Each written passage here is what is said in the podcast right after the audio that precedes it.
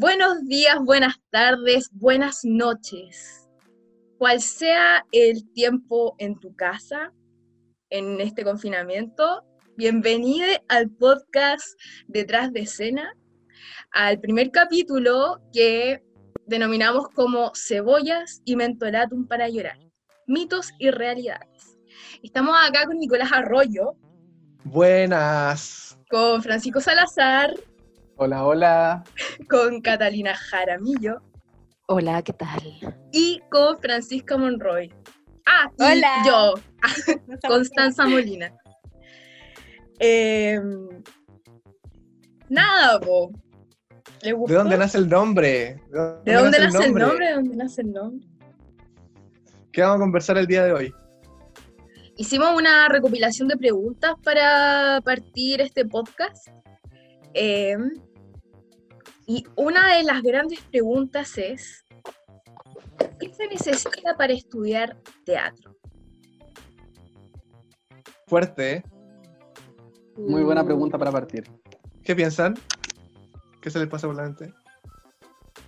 Pasión. Alguien Ganas. dijo por ahí. Yo creo que ganas, ganas. Full ganas. Ganas Sí. de darlo todo, ¿no? Sí, Entrega, entrega y escucha. Sí, y proactividad, como no quedarte ahí esperando que te lleguen las cosas.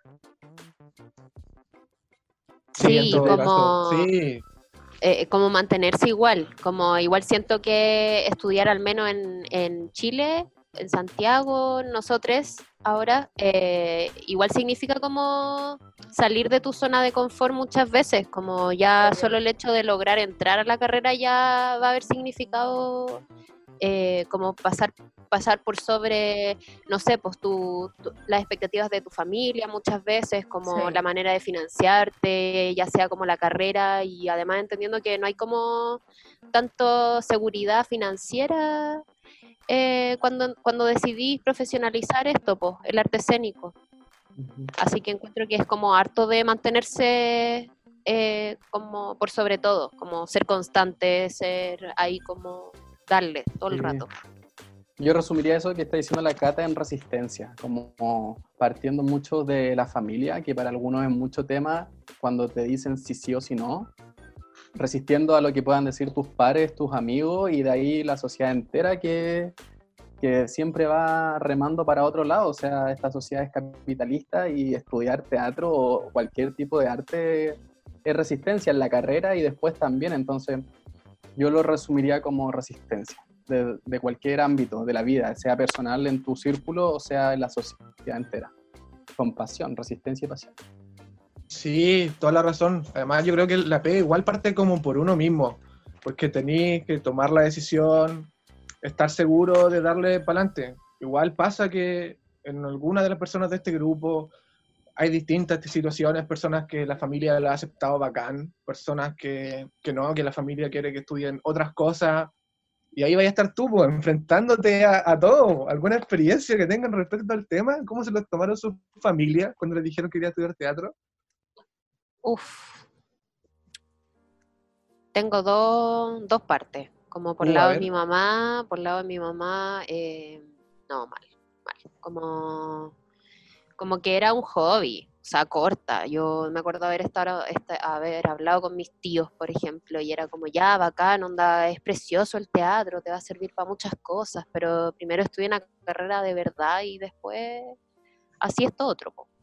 Y por, ot- por el otro lado, mi papá, nada, bacán. Como que él me apoyó, él me, me tiró para arriba. Y eso se valora siempre. Como yo creo que es súper bonito esto como de saber que estáis apoyando a alguien que, mm, que está tomando una decisión desde un lugar como súper serio también. Pues si, si ahí está también el tema de mantenerse en la carrera, como darse cuenta que es, es de mucha seriedad igual el tema de estudiar teatro o estudiar cualquier carrera, como se exige un montón finalmente. Sí, y el hecho de que te digan como, primero estudia una carrera de verdad, Sí, po, ¿qué, ¿Qué es es eso, eso? weón? Weón, es sí, eso, como weón? no.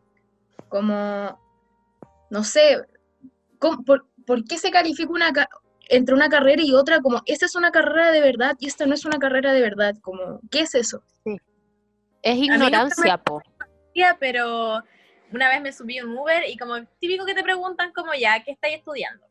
Ya yo sí, teatro, y me dijo, ¿y por qué no saca una carrera como ingeniería primero y después se dedica a eso para que se compre su auto y su casa y después esté tranquila haciendo esas cosas? Y yo así, "Ah, qué duro. Claro, es como, es como una carrera de verdad, es una carrera que te permite eh, vivir en el mundo mercante. ¿Cachai? Como Mm. co- si tiene que comprarse su auto, tiene que comprarse su casa, como la fábula del ser capitalista, como naces, entras a estudiar a un colegio, luego una universidad, sacas una carrera que te permite tener plata, te compré tu propiedad, tenés familia y que esa, eso, eso es como la fábula de la vida cualquiera. O sea, a mí- al menos me pasó cuando me enfrenté a mi vieja con este tema. Siempre fue un apoyo terrible como superficial, ¿cachai? Como que siempre estaba por debajo, no, weón, si ya va a estudiar otra cosa, ya va a estudiar otra cosa. Y yo, no, pues, weón, yo estaba como, yo voy con todo con esto. O sea, esta weón es mi vida, yo no hago esto y yo me muero. Así, como es mi identidad, es mi espiritualidad, es como yo entiendo el mundo, es como entiendo la vida y me encanta, ¿cachai? Y como volviendo a la pregunta, creo que se necesita caleta de obstinación para estudiar esta weá. Caleta de resistencia, como decía el Fran. Eh, y más allá del talento, weón, yo creo que son las ganas y la pasión por hacer esto así. Es que siempre te esté Sí. tirando ahí, es como, no, es que e- e- es como literal, como que siento que se convierte casi en tu religión, por decirlo así, Mm. Sí, como en tu propósito. De Y vida. tener la convicción y decirle a la sociedad que es algo necesario, porque toda la gente que te pregunta por qué estás estudiando teatro o, o creen de por qué estás estudiando teatro es porque es un hobby, porque estás aburrido, porque un niño hippie o una niña hippie, ¿cachai? Pero no, pues no se dan cuenta. Yo creo que igual esa es nuestra labor, como decir que el teatro es una necesidad, como no es simplemente un hobby, sino que es algo que es necesario. Sí, a es mí me da necesario como para pena. educar. Perdón. Fran. Me, Sí, me da eso. pena la ignorancia del tema, como que nuevamente resistencia e ignorancia, como dos palabras que han salido ahora último y me hacen mucho sentido en este tema, como resistir al modelo y, y la ignorancia también que existe dentro de este modelo, pues ignorancia a saber, bueno, lo que, los que la- estas preguntas también van a ir abriendo, pues como muchas veces no se conoce qué hace realmente un actor, una actriz, o qué significa dedicarse al arte escénico, son cosas que no se sabe y qué bueno que estemos haciendo esto también un poco como propósito de, de capítulo, de desentrañar estos mitos que a ratos son divertidos y que también hay mucho de verdad. Claro, y es como, no sé, como que la única, la única remitencia que tiene el hecho de, meterte a estudiar esta carrera cuando tú ya estás dentro de la universidad, el primer comentario en una cena familiar, por ejemplo, que a mí me hicieron fue como, ¿y cuándo lo vamos a ver en una teleserie? Y es como, Conche de tu madre, sí, weón. huevona, no, no real, podís ¿qué te- como... Yo no estoy entrando a estudiar teatro a una academia para meterme en una teleserie, po, ¿cachai? Cuando ya, dinos la verdad, Connie. eso. Ah. Ya, di la verdad. Puta, la verdad es que so- yo pagaron? soñaba estar ¿Cuánto en Club de pecados, weón. ¿Para qué tanto con weas? Ya, perdona nuestros pecados, te, te volvió loca. sí. Ya, pero. Weón, te lo ya, juro, esa fue una teleserie que a mí me hizo pensar como, ya, weón, tampoco es tan penca esta pega. Es que el guion Pero lo no hizo la Manuela pongan- Infante, po, weón, por eso. De verdad. Nada. Ah, casi, casi te creo, weona, casi. Pero igual yo creo que no, no es. No hay que criticar a la tele por, por criticarla. Sí Claro. es verdad que el, el mercado, claro, en las teleseries pasa que, que muchas veces no concordamos con, con lo que se transmite y con el contenido que hay. Pero igual creo que está en nuestras manos cambiar esa weá. Yo creo un Obvio. poco. Tampoco es como vamos a negarnos así como, weón, nunca voy a trabajar en la tele, ¿no? Qué horrible. No, yo encuentro que hay otro medio que también es súper explorable. Y a pesar de que, claro, nosotros como que nuestro sueño es como vivir de las tablas, yo, no, yo por lo menos no me negaría o experimentarlo, ir probando, tal vez encontráis algo, algo que no podéis ver desde, desde aquí, sino que se pueda ver desde la experiencia. No sé. No es que obvio, de- porque igual hay que mirarlo como que también es una entrada de ingreso. Como... Sí. Porque pasa mucho como que hay una mito- mitología entre estudiantes de teatro, al menos cuando estamos recién entrando, que es como de verdad la cruz inédita a, la televisión. Como que la televisión se convierte a, lo que ningún estudiante de teatro quiere hacer, ¿cachai? Pero como que también tú tenés que pensar, es también una fuente de ingreso. Como tú en un futuro quizás vayas a estar en una situación de necesidad, quizás vaya a tener familia, vaya a estar, no sé, contra la espada y la pared, vaya a rechazar una, una pega en televisión quizás, siendo que es una media entrada de ingreso. Como que yo igual ahí me la pienso caleta, ¿cachai? Y lo, y lo otro que pienso es como mm, esto de colocar el arte como, como parte también de una forma de entretener, de diversión, como, como que igual es un lugar conflictivo, como, eh, no sé, como pensar en, en- en que nosotros, eh, si nos moviliza o no realmente esto de entretener, de divertir a gente en un escenario o eh, a través de las cámaras, en un programa eh, te- televisivo, no sé, pues igual es, es un, es un temón ese, como que está la política muy arraigada en el arte, también hay esto de nuevo de resistir al mercado, como que la teleserie igual eh, gasta demasiadas lucas en una producción que finalmente lo único que hace es propiciar el modelo, eh, en términos generales, por supuesto, pero yo creo que por ahí está el tema, como... Y es también hacerse la pregunta de, ¿el arte es para entretener? Porque si me lo preguntáis a mí, el arte no es para entretener a alguien, el arte es para hacerte pensar. Como Igual mucha gente eso. piensa que sí. Claro, Mucha gente piensa que también. sí, el arte es como para entretener, como de esto mismo que estábamos viendo, como, como las preguntas más básicas que surgen cuando le decís a alguien que estudia teatro. Es como, oye, ¿y vaya a trabajar en la tele? ¿O lloráis con cebolla, con mentolatum, como lo haces para llorar? ¿Cachai? Todas esas cosas, pues, como que son dudas también como súper válidas, porque el, el, el teatro igual está como medio desconocido como para el, pueblo y la gente en general, pues. Claro. Sí, Pero igual no sé si podamos catalogar como que el teatro tiene un solo fin. Creo que Mm, una de las cosas lindas también que Sí. tiene es que es súper abierto y que, claro, como a la Connie tiene, le hace sentido que el teatro no sea para, para hacer reír y no sea para... Puede que existan otras personas que sí, y es la raja. Creo que esa es la magia de, que también tiene el teatro, po, la posibilidad de crear lo que quieras, de poder opinar lo que quieras. Y lo mismo sobre el, el por qué se estudia la carrera. Te vaya a topar como con mil personas. Puede que hayan personas que sí están en la carrera por, por los aplausos. Y yo lo encuentro totalmente válido. Hay personas que, que quieren crear, que quieren hacer cosas más políticas y también lo encuentro la raja. Creo que igual ahí está la magia. Es que aquí nos encontramos con todo tipo de personas Mm. y con todo Es tipo de obvio, opiniones. sí, y todas van a ser válidas aquí. Es que Sí, Es lo rico uno- del arte. Ujú, Sí, sí. Yo creo que eso Oye, le falta a la y- gente de repente, como entender que, bueno, viendo como la, desde el lado del espectador, que no es solamente entretención, que para mí sí es entretención, para mí sí es pasarlo bien y que la gente a veces lo disfrute cuando se pueda, pero también tiene un rol educador, también tiene eh, un rol transformador, también tiene un rol crítico, pero yo creo que es muy importante que para que la gente le tome el peso a la profesión, al estudio, eh, entienda que no es solo diversión, que es más que diversión. Yo creo que Sí. en el fondo que es un problema de educación, pero no estamos yendo para otro lado. O claro, cuando se le ve como solo diversión, se le quita el peso muchas veces, como ahí se le tiende a tildar de hobby. po. Claro, pues que siento que la diversión es una vía para llegar, ¿cachai? Pero no, Mm. no sé si es el fondo siempre, ¿cachai? Es- a- e- eso es como la, la dicotomía que uno tiene de tantas dicotomías cuando uno entra a estudiar esto, pues, y cuando hasta lo estáis pensando. Y dicotomías que yo creo que no fueron ajenas cuando dimos nuestra prueba de admisión, ¿cachai? No. No, para nada, po, y siguen siendo las po. Como eh, lo mismo, o sea, el hecho yo creo que la- la- eh, hay un tema también con esto de, de disfrutar eh, y de colocar el cuerpo, como tú transmites a través de tu cuerpo y tu cuerpo es tu herramienta y qué pasa con vulnerarte ahí también, como entrar en un espacio que no es solo mente, sino que estáis trabajando con el cerebro del cuerpo, como, no sé, yo creo que la ignorancia también tiene que ver con lo que dice Fran como en términos educacionales, pero muy generales, como de cómo, cómo entendemos el cuerpo, eh, cómo min- menospreciamos, digamos, como eh, trabajos que se hacen desde el cuerpo también, no sé, como eh, también mm, otro temón, encuentro.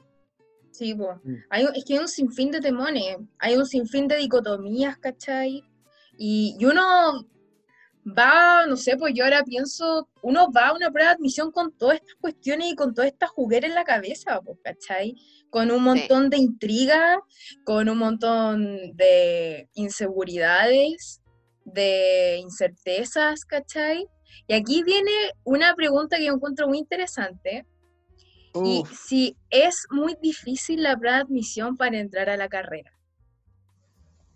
Uh, Bueno, hay que partir diciendo de que hay muchos lugares donde estudiar teatro, que no solamente Sí. existe la universidad, yo creo que dejar claro eso, que hay academias, que hay talleres, y yo creo que en el enfoque que tenga cada uno con respecto al teatro es donde va a buscar el lugar donde formarse. Nosotros podemos hablar de las universidades porque es donde estamos estudiando y creo que es donde también tenemos experiencia haciendo pruebas de teatro probablemente más de una vez. más de una vez. Obvio. Eh, Veamos, ya. sí. ¿Quién la ha dado más veces la prueba? Creo que soy yo. Sinceramente creo que soy yo. No, yo creo que soy yo, sí puedo. A ver, A ver, a ver, a ver, a ver, ¿cuántas? yo le he dado tres veces. Pero ustedes cuentan en lugares distintos porque yo la he dado un año nomás y la di No, en dos, tres no, por lugares. los distintos. años, en, la- en los procesos de En admisión. años. En, Ah, no en lugares, ya. no en años. Tres, ya. Yo lo he dado solo una vez, así que Pero, no weón, juego. qué maravilloso. Qué maravilloso Dos. darle una vez y entrar. Lo encuentro Bueno, bacanísimo. sí. Es la determinación de la que hablábamos antes, que cuando tú querís algo, eh, le dais por eso, pues, ¿cachai? Sobre todo en algo tan así, que tú decís, me Mm. quiero formar en X lugar, quiero, quiero hacer esto de mi vida, lo vaya, vaya a seguir hinchando hasta conseguirlo. Yo creo que y eso es lo bonito. Completamente de acuerdo. Muy de acuerdo Sí, con eso, como, que que la decir- prueba es, es muy eso. Hay que decir que pasa muchas veces, como son tan pocos plazas por, por universidad y postulan tantas personas, es súper común quedarte afuera una vez. Claro. En más de una universidad Absolutamente. Y, bueno, no hay problema. Como te vas a topar con muchas personas en las pruebas que las dan, como decían los chiquillos, como por segunda, tercera vez y que han probado en varias universidades. Es súper Sí. común. Y como no le tengas que son- miedo al fracaso, para Y nada. entender que son muchos factores, o sea, de repente la, la gente, la misma gente que está evaluando también son humanos, no son dioses, por mucho que sea gente consagrada en el teatro, puede que en ese momento justo no vieron lo que tú estabas haciendo, que quizás te hubiera hecho quedar, puede que alguien llamó un poco más la atención, yo siento que se, se conjugan demasiadas cosas y no tiene que ver solamente si tú eres bueno o eres malo, si tenías Sí, o no tenías talento, o sea, son muchas cosas. Son Imagínate, muchos muchos que factores y tampoco es hay que como- desanimarse. Sí. Sí, y es como una, yo creo que esa es una de las grandes dificultades que encuentro que tiene la prueba, que es como esa, esa no certeza de si vas a quedar Mm. o no. Eh, y de poder levantarte y seguir intentándolo si es que no quedáis a la primera y si no quedáis a la segunda y si no quedáis a la tercera. Como Mm. esa a tolerancia y la gente- frustración que te hace madurar caleta, encuentro yo.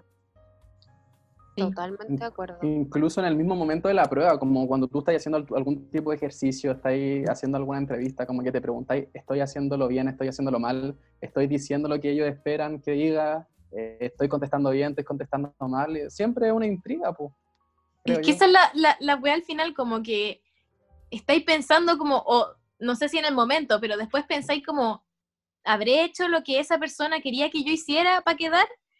Y eso igual Sí, ese es un poco no- tóxico, ¿cachai? Como Sí, es súper tóxico ese pensamiento de, Sí. de estoy haciendo lo que esa persona quiere que yo haga como para quedar, o no sé, po. a veces de repente son weas muy subjetivas o como, no sé, le gustaste por este movimiento que hiciste o este otro movimiento que hiciste no le gustó, hay gente y gente, pues hay profe y profe, es obvio. Pero hay veces que no te tenéis que dar tantas vueltas si no quedaste y seguir dándole y también a veces las cosas pasan por algo y vaya a encontrar tu lugar como, como, como sea. Yo siento, en mi experiencia puedo decir eso, como que al final terminé en el lugar que creo que debía estar y, y aunque muchas veces en la vida yo quise estar en otro lugar, como estoy muy agradecida de estar donde estoy. Sí. Heavy eso. Sí, yo encuentro que una, la otra dificultad también que identifico como a partir de lo que dicen es esa voz em, como de, de que tenés que complacer al que te está viendo.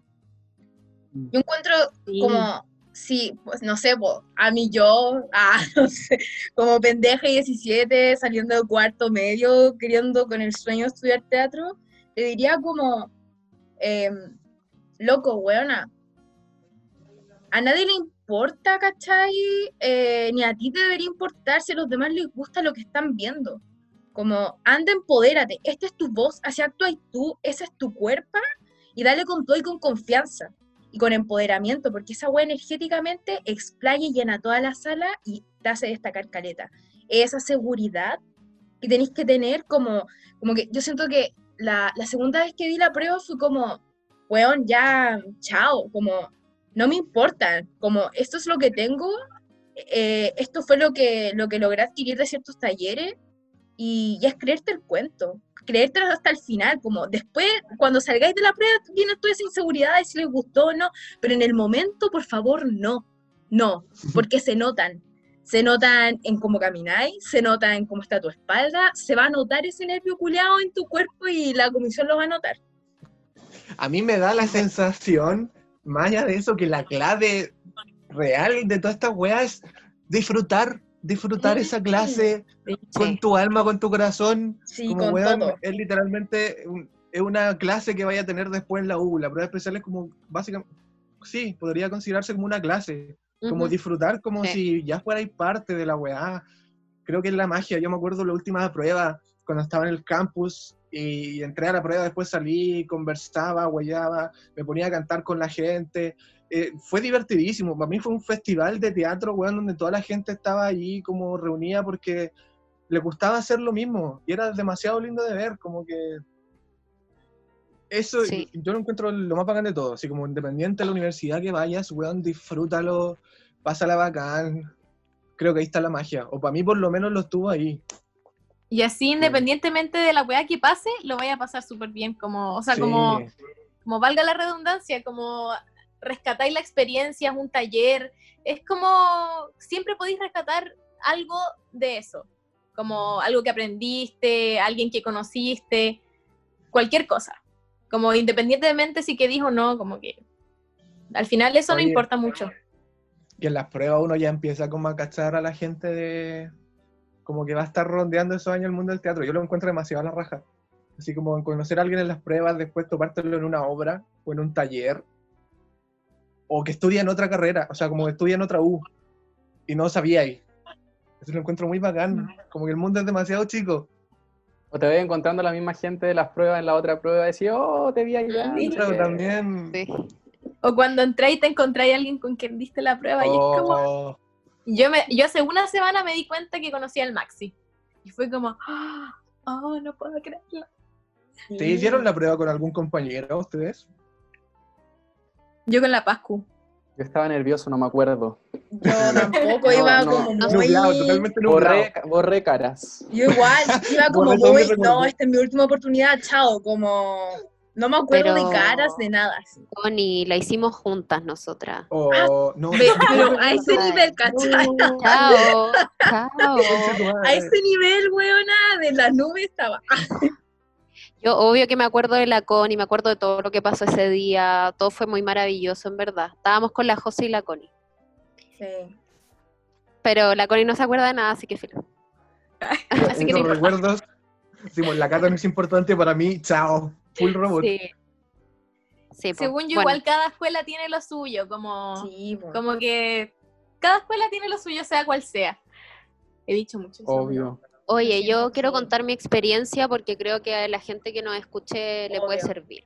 Caleta. Eh, claro, pues como que en mi caso yo a los 17, 18 años quería mucho estudiar teatro, pero era tan pendeja y era tan insegura que el día de, no sé, la, de la espera, por decir algo que no sea feo de escuchar, eh, me iba a parar yo en una fila vestida de negro, weón, con 100 weones más, 200, 500 weones más, esperando tres horas para entrar a una sala negra donde hay como cinco weones mirándote y tú casi que en pelota interno, como el alma así en un hilo, como toda la gente evaluándote por todo, por cómo camináis, por cómo miráis, o sea, muy, muy difícil para mí en ese entonces como haber, haber me podido dar la oportunidad de simplemente dar la prueba, o sea, ni siquiera la di. Y yo creo que todos los años eh, en que estudié otra carrera y todo, eh, me dieron como esa seguridad finalmente, como ahora que di la prueba por fin, como digo como ya, onda, weón, me atreví a dar la prueba, qué bacán, pero realmente que encuentro ya, mm, eh, ya es muy valorable el hecho de que se, se atrevan a dar la prueba, como a ese nivel, o sea, yo que ahora estoy estudiando teatro y lo logré, a pesar de que era una pendeja muy insegura, eh, me doy cuenta de lo válido, de lo rico, de lo admirable que es que eh, una persona de 17, 18 años se atreva a dar la wea, porque al menos yo no me atreví hasta 6 años después, onda, caleta. Entonces, nada, pues eso, como que encuentro muy válido y que la gente sepa que se puede. Yo me, me preparé unos meses antes con, en un taller que preparaba para las pruebas eh, y me sirvió mucho porque creo que es muy importante también, como hablaban les cabres antes, como de tener esto de pasarlo bien, de tener la presencia, o sea, pasarlo bien para mí significa por, por, consecuencia que tú vayas a estar más presente y vayas a estar con el cuerpo más, más relajado, eso va a ayudar siempre, pero para eso tenéis que saber más o menos qué te va a tocar hacer, porque bueno, las pruebas son realmente una weá que nunca sabí hasta que la viví, qué pasa adentro. Entonces, para mí, ir al taller significó eh, revisar una, dos, tres mil veces lo que más o menos te iban a pedir hacer. Te iban a pedir hacer. Entonces, em, nada, pues eso. Encuentro que em, a mí me resultó, tuve que darla solo una vez y quedé donde quería quedar. Así que nada, esa es como mi recomendación. Totalmente de acuerdo. Sí. Yo creo que hemos yendo, Sí, yendo como a la pregunta de nuevo si es difícil o no, yo creo que no son difíciles, lo que pasa es que son muchas cosas en el momento, inseguridades de uno, la presión de que es como la oportunidad, que si no pasa ahora no va a pasar y al final no es así. Pero en Regollo encuentro que no son difíciles las pruebas, simplemente hay que estar abierto, como dice la Cata, pasarlo bien, si te podéis preparar de alguna forma antes, bacán, eh, tener presencia, como decía la Constanza, ir relajado, como dice el Nico, como como que si vais con esas cositas no se te va a hacer difícil, porque yo en sí no encuentro que las pruebas sean difíciles. En el momento obviamente te quedáis todo de miedo y, estáis sudando, porque obvio que sí. Pero no son la gran cosa, no, no, sé si les pasa a esos pedos, siguen creyendo que es algo tan terrible y, que no, al menos yo no creo eso ahora. Ya pasar por eso y como ya, ya haber superado eso y estar seguro que no la vaya a volver a dar, como que te da como una estabilidad gigante y es como, no, en verdad no era tan terrible, como pero no, al final. No es como que haya exagerado, pero igual me diría así como, oye, relájate, tranqui. Vos dale nomás. Al final, al final, una prueba especial no va a definir tu vida para nada. Y si querías estudiar esta weá, lo voy a hacer igual y, y dale con todo. Hermano. Así que relax, las pruebas no son tan importantes al final del día. Es que si lo miráis ahora, no sé, pues si yo lo miro, ahora como ya habiendo estado en otra U, como que la prueba especial se vuelve en una weá tan insignificante después, como que ya hasta tu primera muestra eh, tiene más producción que tu prueba especial, estás más nervioso para un examen también. Es una weá así como caos total, estrés total, porque estoy con un montón de exámenes, ¿cachai?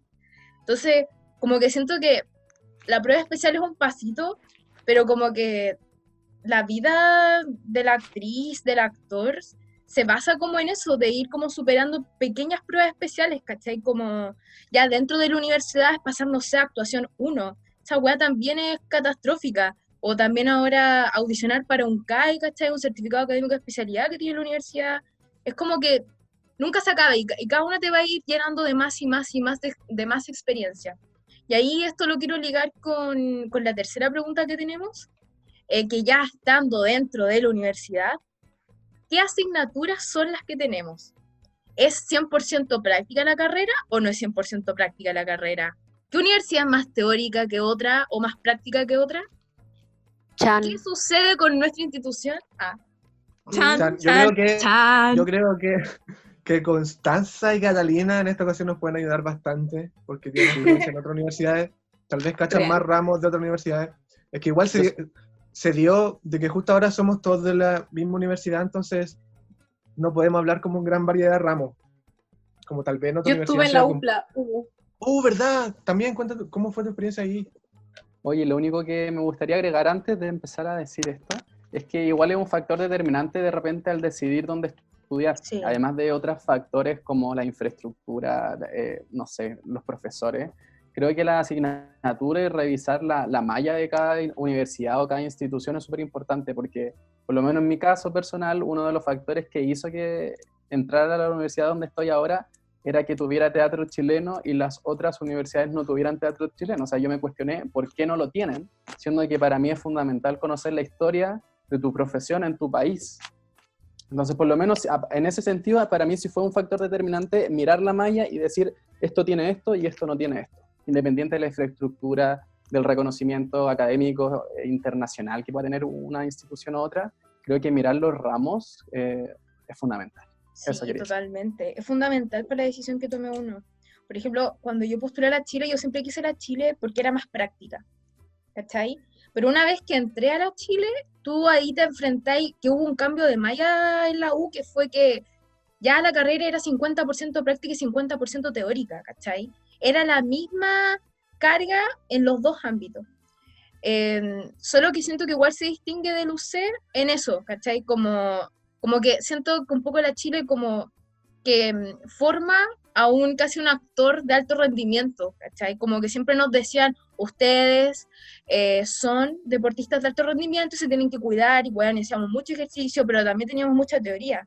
Pero ahora no, no sé cómo compararlo muy bien, ya que estamos como en esta situación pandémica, que no podría decirte con certeza como si es más práctico o no esta U que otra, porque no sé literalmente la práctica de la UC, eh, pero sí es muy teórica la UC con todo lo que hemos hecho, y una teoría que es preciosa, que encuentro que es súper completa. O sea, el hecho de que tengamos teatro chileno, encuentro que ya forja una base y una perspectiva y hasta como una carga histórica de lo que es el teatro chileno, como, como que mi conclusión de ese ramo en realidad fue que el teatro chileno subversivo, es político, por tales razones que sucedieron en dictadura y por todo lo que conforma a lo largo de la historia, ¿cachai? Y eso te genera un peso y como una, una base para empezar a crear. No sé qué opinan ustedes. Así que pues, aquí podemos derribar un primer mito importantísimo que los actores sí leen y sí estudian y no es solo sí. llorar. O sea, hay ramos teóricos, ha- hay mucho que leer. Así que sería Mucho un que primer, leer, un primer sí. mito derribado, que no son puras clases de llorar. Clases de llorar. Clases de llorar. Es una carga que está súper equilibrada, encuentro yo. Genera ahí unas competencias que son demasiado complementarias. No sé si Bueno, igual- alguien quiere decir algo. La Fran en la UPLA, ¿cómo fue tu experiencia? Em, pucha, es que en realidad fue súper corta. Como que estuve estudiando dos meses nomás, porque nos fuimos a toma después. Y, mm, pero nada, en realidad igual fue una buena experiencia, como que conocí gente muy bacán y mm, yo creo que el grupo de ahí también es un buen grupo, como que había harto cariño, igual siento que, que la unión del curso es súper importante al momento de, de estudiar teatro. Como que no sé, bueno. Y eh, nada, la, la Maya ya ni me acuerdo. Tenía movimiento, tenía actuación, tenía voz y tenía historia del teatro. Historia del teatro 1. Y antropología, no, mentira, tenía psicología. ¿Y eso? Antropología. Diciendo Bueno, No, otro nosotros tenemos. Sí. Pero los ramos que estamos teniendo nosotros ahora son actuación 1, actuación. No. Actuación 1, Pero qué- movimiento 2, voz. No. Hueón, No, ayúdenme. Todo uno, todo No, uno. no, Soy pésima con los números. Todo Voz, uno. ah, Voz 1, todo uno. actuación 1, conchetumare. movimiento 1, antropología filosófica, pero ese es un ramo como estándar de la U. Y tenemos teatro chileno, o sea, tuvimos teatro Ah, chileno. y ya se proceso- teatral. Y proceso de creación. Ay, proceso de creación teatral, verdad. Pero igual hay que aclarar que pero- nosotros estamos en primero, como en nuestro po, primer semestre también. primero y en pandemia. Claro, o sea, como es- estamos igual en una institución que como que entendió el tema, que esto fue súper polémico dentro de, de la red de estudiantes de teatro, el hecho de hacer los prácticos online. Estamos al menos en una institución que nos escuchó en ese sentido y determinantemente como en diálogo dijimos, no vamos a hacer clases prácticas online. Entonces no hemos tenido la experiencia de tener actuación 1, ni movimiento 1, ni voz 1, sino que las vamos a tener cuando comience el desconfinamiento y está como programado más o menos en diciembre, enero, que ahí yo creo que vamos a poder hablar como con, con más experiencia de todo lo que aquello significa. Igual yo he Claro. escuchado, claro, de que hay otras escuelas en las que sí se han hecho ramos prácticos. online. Prácticos online. Sí, ha sido una experiencia pues, así En como la Chile, mover los en la muebles, Chile están claro. haciendo. Claro, en la mover Chile muebles de tu casa, para hacer movimientos y prender la cámara, claro, para que la profe te pueda ver, ver si estás haciendo la weá bien o no. Claro, A, a mí lo que me gusta de esto, de como pa- para aclarar también qué significa tener eh, actuación, voz y movimiento uno, como, claro, tú sabes que el uno es el uno y después viene el dos, el tres, ya, pero ¿qué significa esto? Como eh, actuación 1 en nuestra malla, así lo mismo viene con voz y movimiento, tiene que ver con la percepción. Tú al principio, por ejemplo, Mm. tenía actuación 1 y se llama eh, percepción. Ya, tenéis voz 1 que se llama también percepción vocal y lo otro se llama como conciencia corporal. Movimiento 1 se llama conciencia corporal. Entonces, después ya cuando tenía actuación 2, eh, vaya a ver eh, la escena realista. Después cuando tengáis voz 2, vaya a ver como principios vocales, ¿cachai? Como que claro. poco a poco va a ir profundizando y, y, en- insertándote más como en la técnica propiamente tal. Entonces eso es muy bonito porque nos dan espacios como, como para hacer un recorrido orgánico también. Claro. Y es como, en realidad, esto del, del uno, por decirlo así, es como lo mínimo, y es lo mínimo interpretado eh, desde cómo tú reconoces tu voz, reconoces tu cuerpo y percibís la realidad, como identificar una, tu autoría en esa identificación de la realidad, para interpretar un personaje, para crear un ejercicio escénico. Y ahí yo ahora quiero pasar a la siguiente pregunta, porque nosotros igual tuvimos una pequeña experiencia con los prácticos de online. Y también una extenuante Uh. experiencia con los teóricos. Entonces, la pregunta siguiente es, ¿cómo han sido las clases online para nosotros? ¡Oh, my God! Durísimo, durísimo. Esta es una pregunta dura. eh, dura, eh, es dura, weón, Dura. es dura. No, es ¿Por durísima. qué? ¿Pero por qué Aquí- dura? Aquí Sí. pondríamos música triste. Sí, yo que- sí. Pido música triste, por favor. O sea, weón, Oye, cáchate, DJ. pendejos que no han tenido ningún acercamiento con el teatro y encima tienen que hacer esta weá online, hermano. No. Eso, horrible, ese es es el tema. Yo creo doloroso, que. Todos venimos con, con una idea de lo que es el teatro, que es muy Una de estar en contacto, de la weá. pues, sí. muy de estar con el otro, muy de enfrentarse y estar en una sala. Entonces, todo esto online es completamente opuesto a con la idea previa que viene uno y por lo menos para mí fue un balde de agua fría como, hey, este año va a ser diferente, el teatro lo vamos a empezar a ver desde otro lado y entender eso en un principio es duro porque uno viene buscando precisamente yo creo que otras cosas. Sí, Ahí es está la que dificultad. pasáis de esa ilusión del colectivo a la individuación completa desde el computador, pues, weón. No sé, Sí, no, es es- es- no es conocer a tus compañeros, yo creo, como no conocer a tus compañeros con los que al final tenéis que trabajar y vaya a tener que trabajar. O sea, yo a la mayoría de ustedes les conozco, pero al Fran, por ejemplo, no lo conozco en persona. Igual es cuático no Oh, conocerlo en persona.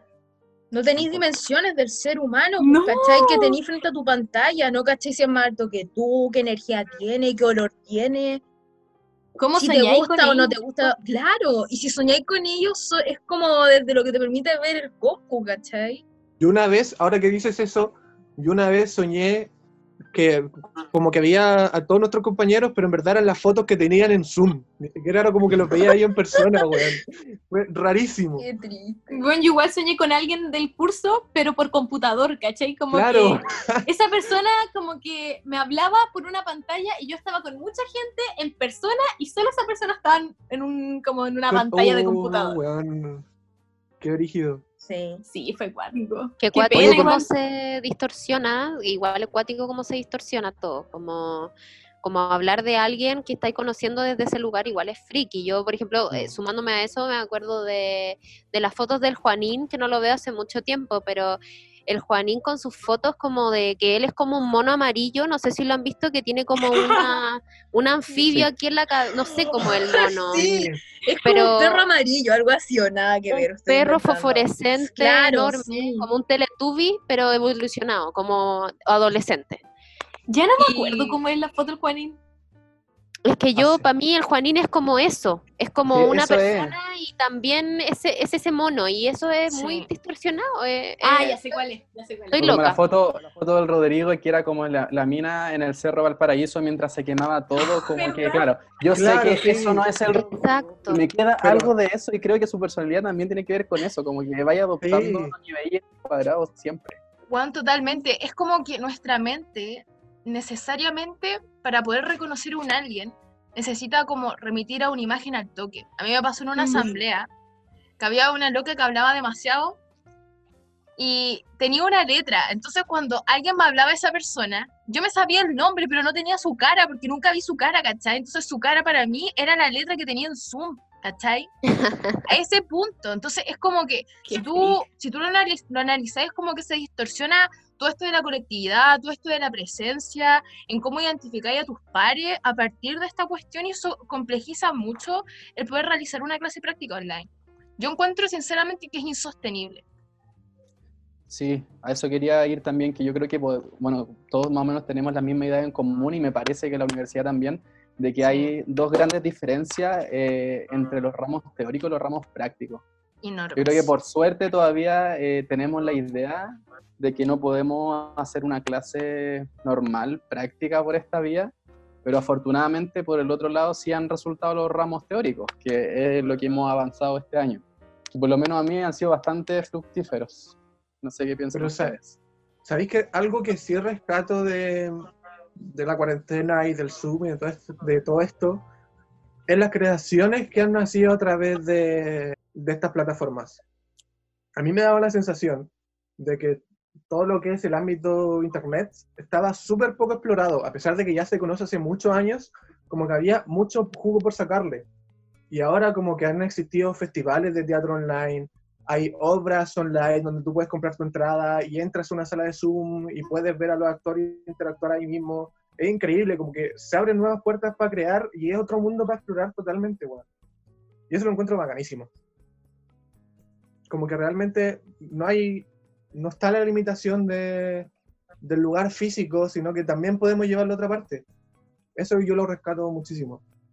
Sí, como de tener la experiencia mm, independiente al formato y podernos comunicar igual y ser un colectivo igual, tal vez desde un nuevo lugar donde no, no estamos eh, compartiendo el mismo espacio físico, pero sí, yo, yo también creo que, o sea, ha sido como re loco, como que yo igual, si supiera que esto no se va a terminar jamás, yo digo como ya, igual, igual, depre, ¿cachai? Depre mal. Pero como, pero como una nueva experiencia distinta y ver cómo solucionar, cómo eh, a- adaptarse a un contexto tan también tan ficcionado, como que hay caleta de películas sobre pandemia, sobre fin del mundo, sobre como, no sé, como que igual hay todo un rollo de, de vivir como esta ficción un poco de, la realidad, esta distorsión. como- Sí, Como también esto que hemos conversado, Caleta, de qué cosas van a salir de esto, como artísticamente y creativamente hablando, como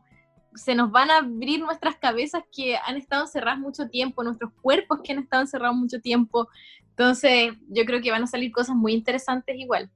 obviamente, como que tenéis que pensar desde dónde vienen las vanguardias. O sea, las vanguardias surgen en un periodo histórico que fue terrorífico, Crisis. ¿cachai? Crisis total, guerras mundiales. Y, y yo creo que esa es una de las grandes cosas que a mí me hace tener esperanza em, en el desconfinamiento, porque encuentro que van a salir nuevas formas de hacer todo tipo de arte. ¿Cachai? Que encuentro que va a estar muy relacionado con la tecnología, porque es a partir de aquí desde donde nos hemos relacionado, pues, ¿cachai?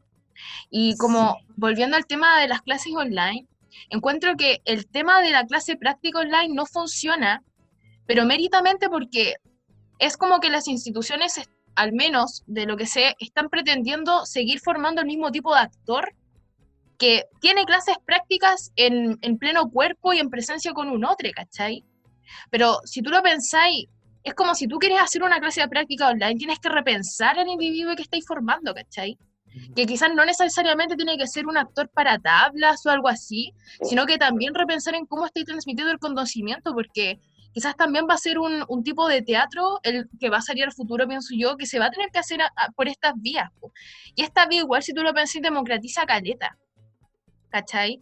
Como que tú igual por, por una entrada esto podéis cobrar igual barato, como no sé, esta compañía de Coke Company, que igual Mm, no sí. cobra tanto, como nos deben ser 3 lucas, 5 lucas, no tengo idea, pero se Tres. meten, no sé, 5 cinco personas desde una cámara a verlo y tienen, weón, mucha audiencia, ¿cachai?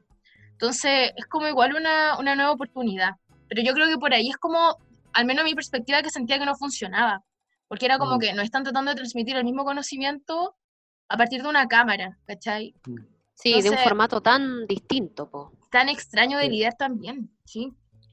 Yo Sí, creo muy que hay, hay dos perspectivas que era lo que en alguna vez se, se habló mucho en las asambleas que tuvimos de que una cosa es hacer teatro online, que es muy factible, está sucediendo, y otra es aprender el teatro online. ¿Cachai? Yo creo que sí, como dices tú, democratiza, más gente va a poder llegar a una obra de teatro o un producto artístico, poder aprender teatro online, entre comillas, tenga un dispositivo, un internet estable, un espacio eh, adecuado, y al final una academia, un instituto donde todos parten iguales y todos tienen las mismas condiciones, el mismo espacio, pero esto aquí no, pues, ¿cachai? Tú estás en tu casa y todo les resulta. Yo creo que esa es la, la complejidad, que, que son realidades tan diferentes que al final todos aprendemos de diferentes formas y, y también eso no es bueno, no sé. Igual se han dado dinámicas interesantes entre nosotros, creo, como a partir Sí. de la pandemia, como surgiendo muy particulares, siento yo.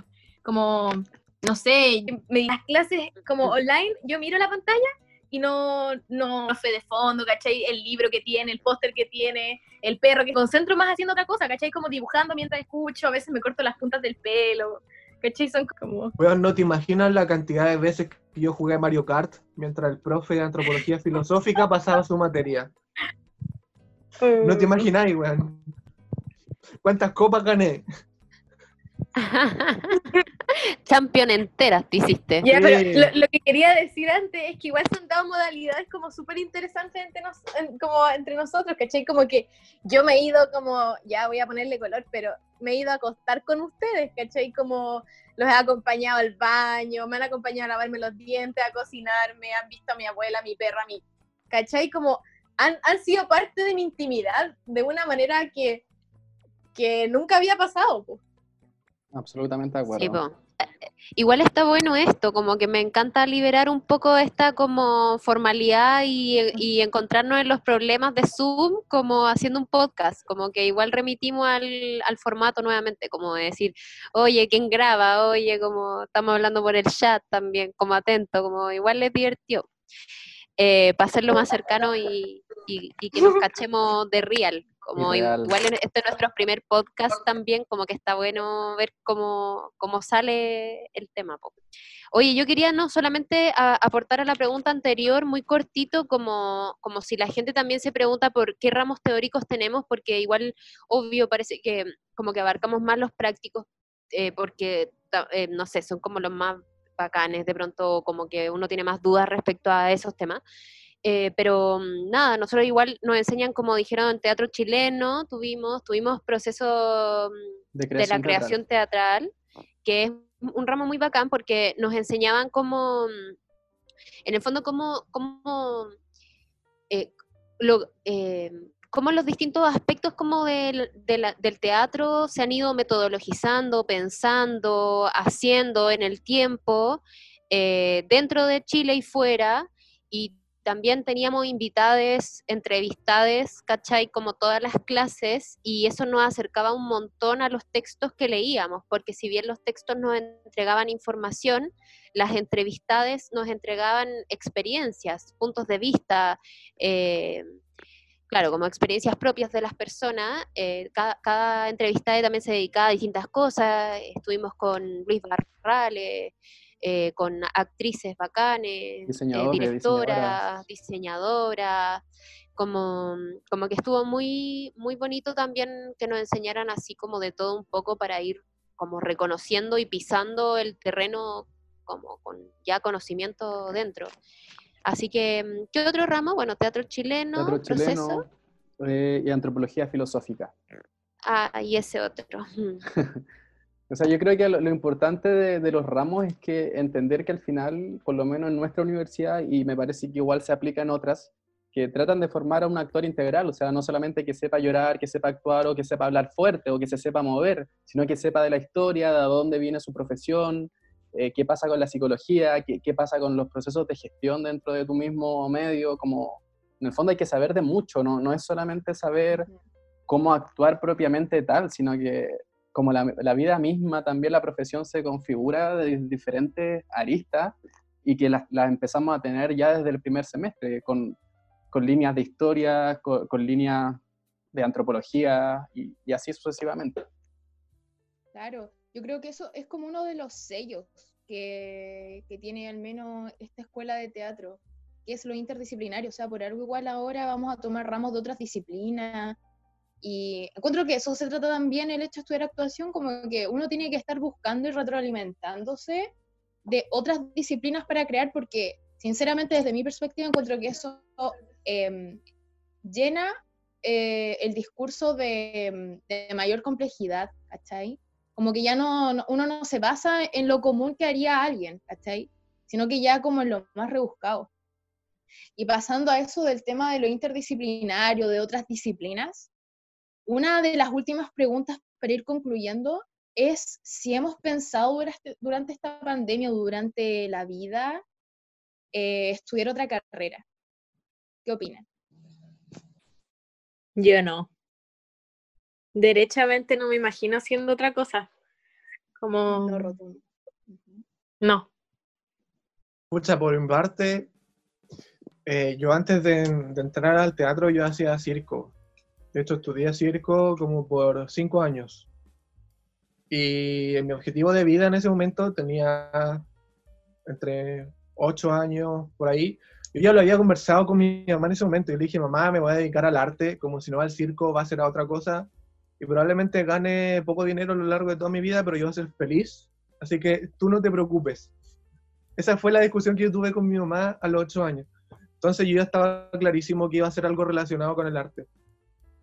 Y, y si no era eso, como que no le iba a pasar bien, no le iba a disfrutar, porque realmente esto es como parte de mi vida y siempre lo ha sido y algo que me mueve muy desde el fondo. Entonces nunca, nunca me lo he planteado. Yo la verdad pasé por varias carreras antes, cosas de la salud, también pensé muchas cosas, pero yo creo que lo lindo de encontrarme con el teatro y de ya en- entrar en este mundo es que te dais cuenta que sí, si tienes suerte o, te quieres dedicar a eso, puedes actuar, pero también puedes dirigir, también puedes escribir, también te puedes dedicar a la producción, al diseño, a la gestión. Como dentro del mismo campo también hay muchas posibilidades, que independiente de que si estás actuando en una obra de teatro, en una teleserie, en una película, igual puedes estar inmerso dentro del mundo, no necesariamente actuando. Como que te ofrece demasiadas posibilidades dentro de una, que, que creo que eso i- igual es importante saberlo, conocerlo. Sí, creo que algo lindo que tiene el arte es que al final todas se terminan mezclando.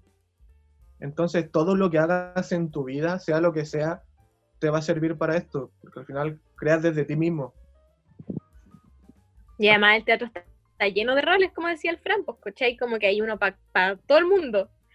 Como que uno llega muy con la a estudiar teatro, al menos a mí me pasó, que entré como muy en la postura de, de ya sí, voy a ser actriz, pero ahora estoy pensando que en volar quiero ser productora, pues, ¿cachai? Como, o no sé, quizás quiero probar la dramaturgia o la dirección, como que hay tantas cosas por probar y uno no tiene por qué casarse con una tampoco. Exacto, estoy muy de acuerdo con eso. Como que se puede, yo también me imagino haciendo diversas cosas, como de, de todo. Me, me gustan muchas cosas dentro del teatro, creo que eso es muy bacán.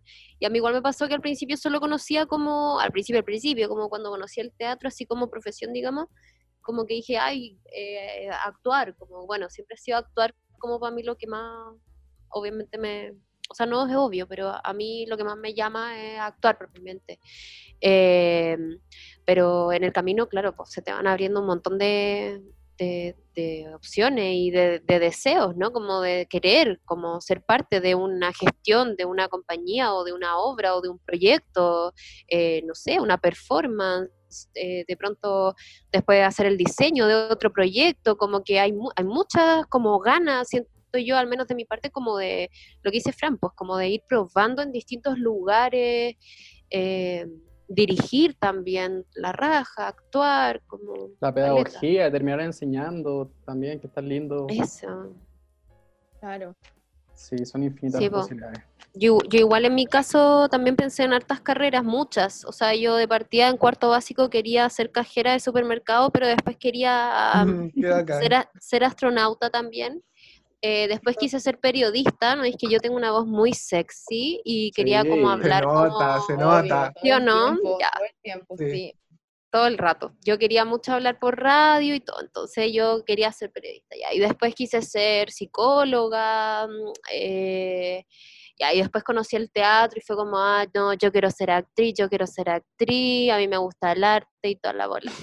Y cuando, cuando salí del colegio, eh, como que claramente mis posibilidades de estudiar arte significaba como, eh, no sé, como ser huérfana y vivir en el Mapocho como por toda mi carrera, como y que nunca nadie más me hablara en la vida, como que para mí era prohibidísimo.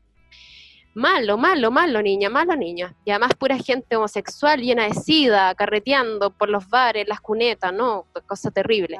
Entonces, entonces, no. Entonces yo ahí ya dije, no, mamá, yo soy una persona de bien, ¿me entiendes tú? De bien. Entonces, eh, yo voy a estudiar, eh, bueno, me metí al bachillerato, bueno, sabía que estudiar, ya filo, bachillerato y todo. Ya después dije, hoy no, que atroz bachillerato es lo peor que me puede haber pasado.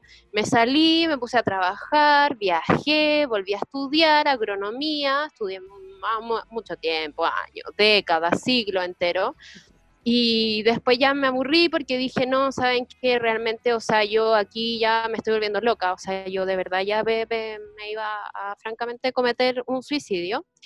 Y mm, entonces ya ahí dije, como no, eh, yo tengo que seguir mi pasión, voy a hacerlo la raja, eh, creo que cuando, te, cuando estudiáis otras cosas también te, te dais cuenta como de lo, de lo, de la pasión que le tenéis que poner, como de, no sé, como darte cuenta también que, claro, lo que decía Connie en un principio, como que más que talento es, es darle, es estar ahí, ser, eh, querer realmente con todo profesionalizar esto que amáis, como para mí fue eh, tirarme a la piscina ya de, de vieja, digamos, como de ya, no vieja, pero ya como en un momento donde tú estás como encaminada en una carrera y decís, ¿sabéis qué? Esta cuestión esta cuestión es para mí eh, es más que más que cabeza, ¿cachai? Como en otra carrera yo siento que ejercitáis mucho la cabeza, pero para mí estar en actuación eh, es entregar como, como eh, a través de, de tu vida, como abrirte a tu, a- a- como, como casi un ejercicio espiritual, así. Como que trasciende, trasciende muchas cosas, mucha pasión, como que siento que es mi motor principal en la vida, como siempre, y aceptar eso, puedo aceptar que hay una pasión muy, muy grande, como yo no me di cuenta hasta que me empecé a enfermar, como, eh, francamente, como a decir como, oye, ¿sabéis que, Cata, como tú necesitáis hacer esta weá, ¿cachai? Como no te sigáis engañando un poco. Y nada, pues eso. Entonces, obvio que he pensado en muchas carreras, pero era un poco para negarme eh, no aceptar que lo que más yo amaba en la vida era este camino, ¿cachai? Con todo lo que implica y voy a todas. Y, y aquí estamos aprendiendo, aprendiendo todo el rato. Esto es pura pasión. Sí, Qué bonito. Me Igual, encantan las historias de la cata, sí, Salud. sí, bueno. Eh, Salud Salud. por la cata. Como Salud que no importa la vuelta que te di en realidad, como que si esta weá te tira y ahí vamos con el tema de que esto al final se convierte en una necesidad ya. Como todos los que estamos acá estudiando es porque necesitamos de esto para vivir, es como se convierte en algo identitario, se convierte en algo espiritual, en la forma en que tú concebís la vida, por decirlo así. Es lo que viene como a despertarte em, y a motivarte a explorar todo Ujú. como ese estímulo de verdad para salir a comerte el mundo, siento yo. Siento que eso el teatro al menos hizo conmigo, pero no puedo evitar como... Siento que mi opinión ahora va a ser como... eh, como el pedacito de madera en la piel, ¿cachai? Pero yo sí he pensado en estudiar otra carrera, sobre todo ahora con este contexto pandémico. que Pecadora. creo que no puedo... Ah, Traicionera. Traicionera. soy un Fuera de aquí, chao. Sí, Fuera de sí. chilactores. pero eh, sí, la- yo sí lo he pensado. Eh, de hecho, lo quiero hacer, em, pero fue más cuando eh, me di cuenta que, al menos esta es una opinión muy personal, que es inevitable crear si uno no está en una situación de privilegio, por decirlo así. Como yo en, en esta pandemia escribí una obra de teatro, pero no la habría podido hacer si no hubiera sido mantenida por mi madre, ¿cachai? Sin que me faltara nada. Em, y cuando tú te vas dando cuenta cómo tiene abandonado el Estado, cómo tiene abandonado el ministerio a toda la zona que es de la zona artística, yo de verdad me lo pienso bastante, ¿cachai? Como que me pasa de repente que es como, ya, ya me cansé de llorar porque esto sí es verdad, como que no te da una remuneración fija cuando tú salís.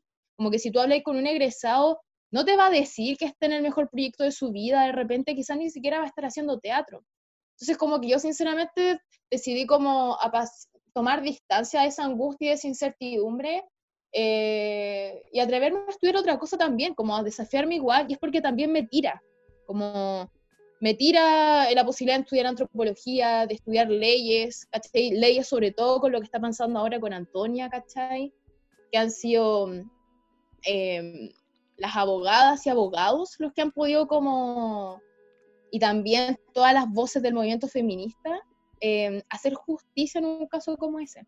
Entonces como que yo personalmente igual me veo, pero es porque me tiran ambas cosas, ¿cachai? Pero obviamente siempre me va a tirar más el teatro, ¿cachai? Y creo que ahí es como ya ir concluyendo con esta conversación de, de, es como, de que uno al final siempre llega a esto de ratificar y volver a ratificar, que es el teatro lo que uno lo mueve, que es el teatro lo que, lo que te hace ser, ¿cachai? Sí, demasiado de acuerdo. Y qué bacán tener muchas herramientas también. Yo no me arrepiento de Sí. haber estudiado ninguna de las otras cosas que estudié Claro. porque con eso me han dado muchas herramientas que voy a ocupar toda mi vida. Como... Que eso es, siento que el teatro es tan amplio que todo lo que puedas haber hecho antes y lo que puedas seguir haciendo después te va a ayudar, porque abarca tantas cosas, abarca psicología, abar- abarca educación, abarca el arte propiamente tal, gestión, millones de cosas, como que siento que el teatro es tan interdisciplinario que, que al final todo lo que puedas sí. hacer igual te forma y te ayuda y te hace ser mejor actante, no sé cómo decirlo, porque a lo mejor no necesariamente vaya a actuar, pero sí, sí te remite a, a eso, ¿cachai? No sé, es Toda experiencia. todo es experiencia, experiencia. todo es El training. teatro es eso. Sí. Y que querer, querer aplicarlo ahí, pues, querer ocupar tu herramienta ahí, querer crecer ahí, como que al final si te hace sentido ese espacio, bacán, ¿cachai? Como a mí me hace mucho sentido ocupar toda mi herramienta y seguir creciendo dentro del ámbito de, de lo que es el teatro y el arte escénico, entonces bien, ahí estoy. Como en el momento en que no me haga sentido, pucha, me cuestiono si realmente quiero estar ahí o no. Claro, sí. Sí. Y con respecto, yo quería decir algo con respecto a lo de las experiencias y también con lo de las pruebas especiales y con, con la, al final la vida de un actor, actriz, es que te pasen diciendo que no. Y, y al final uno termina aprendiendo más de los errores que de los, el tiempo. de los éxitos, Sí. ¿cachai? Entonces al final uno, uno termina agradecido de los errores, ¿cachai? Como, qué bueno que me equivoqué esta vez porque aprendí algo que no lo hubiese aprendido de ninguna otra Sí, manera. Y al final uno No, tiene que rescatar los errores siempre, siempre, siempre, porque te dejan un aprendizaje gigante y, y todo es experiencia, lo bueno y lo malo, pero lo malo marca de una manera importantísima. Qué bacán. Oye, vamos cerrando ya. Ya. Obvio, sí. Ah, Vamos chao. cerrando. Ya. Eh, Adiós. Ah, chao, váyanse. Adiós. No, no, no, lo vamos a hacer más formal. Ah, como empezamos. ¿Para qué? Eh, ya, pero Que no se noten. para darle Que no se noten, color, pues para darle que no, se color. noten, que no se noten los nervios de la Constanza, por favor. No, weón, al principio estaba más nerviosa que la chucha, sorry, ahora como que se me soltó toda la lengua con chetumar, no. Ah, ya. Ya, no. Gusto. No, bueno, vamos lenguaje finalizando, no. yo creo que nadie va a entender por qué este podcast se llamaba como se llamaba. O sea, perdón, eh, este capítulo, mitos y realidades. Pero con el tiempo, con más capítulos, van a ir descifrando por qué le pusimos ese nombre a este capítulo. Es un, es un introductorio, como para engancharlo. ¿Puedo ¿me decir algo? Dale, Sí. dale. Que vamos a estar recolectando preguntas, por si alguien, alguien llega hasta aquí. vamos a estar Obvio. recolectando preguntas para que nos hagan, hagan infinitamente. Como, no sé, en verdad, Pregúntenos. Pregúntanos, por favor, en la Sí. página, en la página que vamos a crear del podcast. Ahí nos dejan Sí. todas las preguntas. Estén atentos. Sí. Cualquier cosa, Vamos cualquier hacer cosa. un blog también de registro de nuestros estudios, ¿cachai? De la experiencia de lo que es estudiar esto, porque igual uno cuando no está dentro, como que este es un mundo nuevo, o sea, yo me acuerdo buscando web en YouTube, así como cómo es dar una prueba especial y esas cosas, ¿cachai? Sobre todo ahora, como que siento que igual es un espacio de, de consuelo, ¿cachai? En el que alguien se puede sentir como parte también, pues, ¿cachai? Que quiere entrar a estudiar. Sí, Sí, rato. muy de acuerdo. Oye, y, y también entender que el teatro no es solamente la actuación, también hay todo un mundillo que la gente puede tener muchas preguntas de lo que es la Claro. escenografía, la iluminación, el La vestuario, escritura, escritura. weón, sí. Es o un sea, mundo bastante mundo. complejo. No denso, pero sí complejo, enorme, que, que abarca enorme. demasiadas cosas que vamos todo a tratar de, de ir. Que los artistas Abarcando. somos complejos. Sí, Son personas tú complicadas. Claro, no nos podemos quedar callados para terminar este podcast, por Es Dios. gente que Tenemos siempre quiere todo, más. Oye, ya, po. más. Y así Ya, fue como hablar. Yo fue digo como chao. duró ya, horas. Ya, Chao, yo, adiós. Te vamos a Espera. mutear, Francisco. no, Chao, espera, Chao, que- muchas gracias por escucharnos. Chao, chao, chao. Los queremos mucho. Gracias por Chao. llegar hasta aquí, si alguien llegó. Ya. Esto fue Detrás de Escena, capítulo 1, que aún no tiene sentido. Bye. nada tiene sentido.